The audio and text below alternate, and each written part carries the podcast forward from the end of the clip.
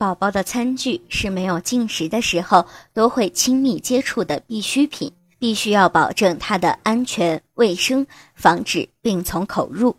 宝宝主要用到的餐具包括水杯、碗和勺子。妈妈在选购餐具的时候，以符合宝宝的审美要求和安全健康为原则。妈妈在选购餐具的时候，要注意餐具的材质。宝宝的餐具是需要经得起磕碰，不怕摔，不脆化，不易起毛边，这样宝宝才能够放心的使用。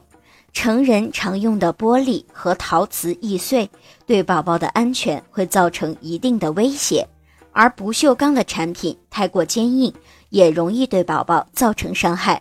因此，宝宝的餐具大多要采用塑料和仿瓷这两种材质，比较多用的还有木质和竹制的餐具。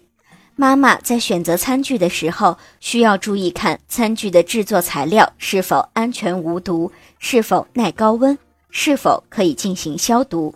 另外，仿瓷的餐具颜色要均匀，不可以有斑点。